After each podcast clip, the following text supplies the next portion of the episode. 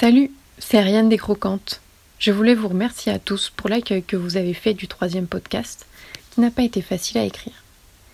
Le titre de ce podcast était volontairement flou, car je ne voulais pas utiliser de mots ennuyeux, comme masque, Covid, virus, dont on nous rabâche sans arrêt les oreilles.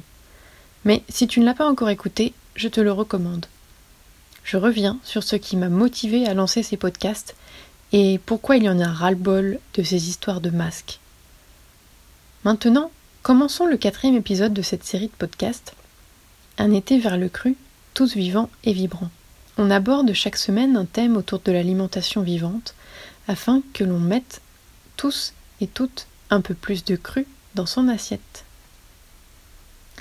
Aujourd'hui, j'avais envie de vous inspirer, de vous motiver, puisqu'on va essayer de répondre à la question mais pourquoi diable manger cru? Ou pourquoi l'alimentation vivante peut changer ta vie Mais oui, réellement. Ce quatrième épisode commence tout de suite, mais avant ça, je te propose de contribuer aux prochains épisodes. Tu peux m'écrire par mail ou en commentaire afin de me poser tes questions que j'aborderai dans les prochains épisodes. Ça y est, tu embarques dans le train, direction alimentation vivante. Le chef de gare a sifflé. Le train part. Tu es monté dans la voiture de queue. Qui trouves-tu? D'abord, en changeant ton alimentation, en apportant le carburant adéquat à ta locomotive, tu vas voir que tu vas aller beaucoup mieux. Pourquoi? En allégeant ta digestion, tu as plus d'énergie, tu dors mieux, tu as moins de symptômes, voire même tu te débarrasses de symptômes lourds que l'on appelle parfois maladie. Car on en a déjà parlé, le fait de manger des aliments bruts et crus, c'est alimenter ton corps correctement. Je crois que tu visualises bien ce qui arriverait si tu mettais du gasoil dans une voiture essence. Eh bien c'est pareil pour nous, sauf que nous, nous pouvons nous en remettre, car nous faisons partie du monde du vivant, qui a la capacité de se régénérer. Avec la bonne alimentation, le corps se nettoie et se remet à fonctionner normalement. Ça y est, tu as compris. Tu es dans le wagon vitalité. Et il est énorme et accueillant. Tu remontes le train et dans le wagon suivant, tu te sens léger, légère, car en changeant de wagon, tu as laissé derrière toi un bon nombre de boulets. Tu découvres que ta relation à la nourriture change que tu n'es plus dans une relation addictive, car non seulement tu es nourri adéquatement, mais tu te rends compte que les aliments physiologiques n'ont pas cette capacité à rendre accro. Et je parle d'aliments vraiment bruts, pas de la noix de cajou du commerce par exemple. Tu te libères de tes addictions, qu'elles soient alimentaires ou non d'ailleurs. Et puis, peut-être que tu as été confronté à des TCA, mais avec l'alimentation vivante, ta relation s'est apaisée. Ça ne te pose plus de problème. Et enfin, mais pas des moindres, tu te rends compte que tu es différent, différente. Tu vois ton caractère et tes émotions évoluer. Tu n'es plus esclave de ton lourd passé, de tes émotions en dents de scie. Et ton caractère s'équilibre. Tes relations avec les autres s'apaisent. Tu te sens serein, sereine. Nettoyer ses humeurs, c'est aussi bien au sens propre, voire la théorie des humeurs d'Hippocrate, qu'au sens figuré.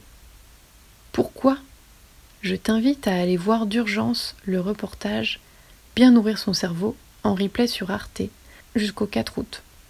Tu viens de traverser le wagon équilibre. Ensuite, tu rentres dans un nouveau wagon. Tu sens qu'il y a une énergie particulière tu sens qu'il y a comme une ligne à l'intérieur de toi ou une boule chaleureuse, quelque chose qui fait cohésion. En changeant ton alimentation, tu as aussi changé ou envie de changer beaucoup de choses, car bien sûr, il n'y a pas que l'alimentation.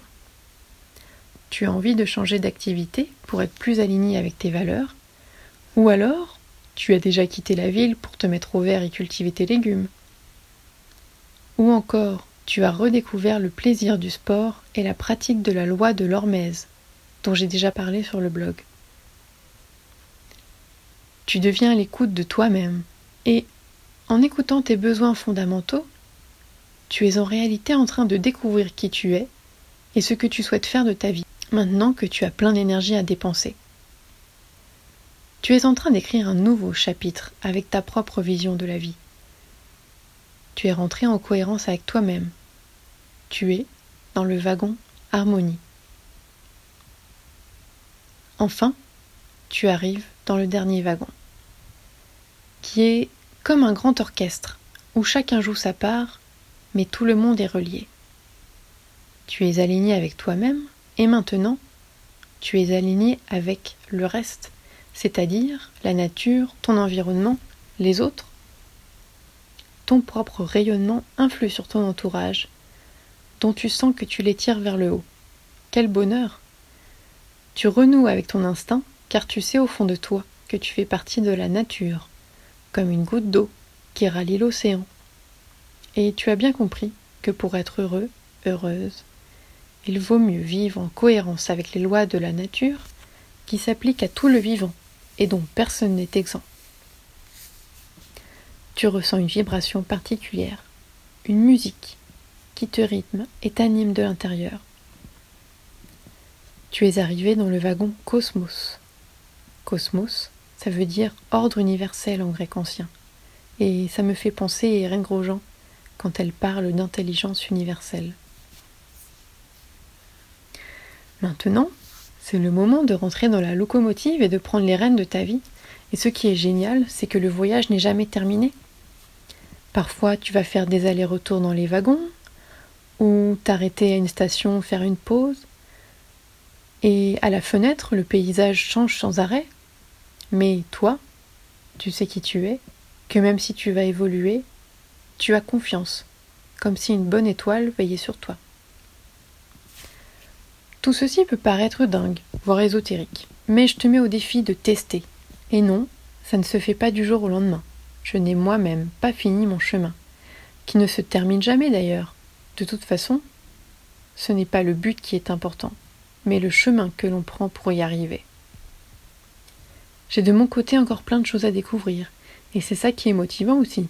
Ce sont les inconnus, tout ce qu'on va expérimenter et qui va nous enrichir, nous faire grandir, que ce soit émotionnellement, physiquement, psychologiquement, spirituellement.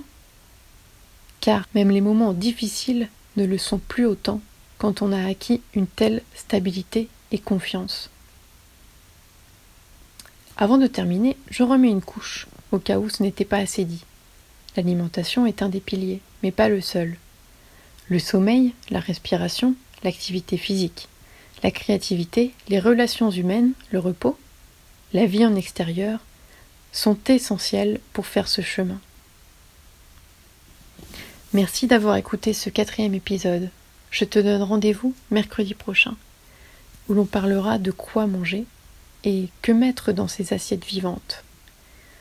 N'oublie pas de t'abonner pour profiter de la suite de ce podcast, que ce soit par mail, sur Apple, Spotify ou même YouTube. À bientôt et bon appétit!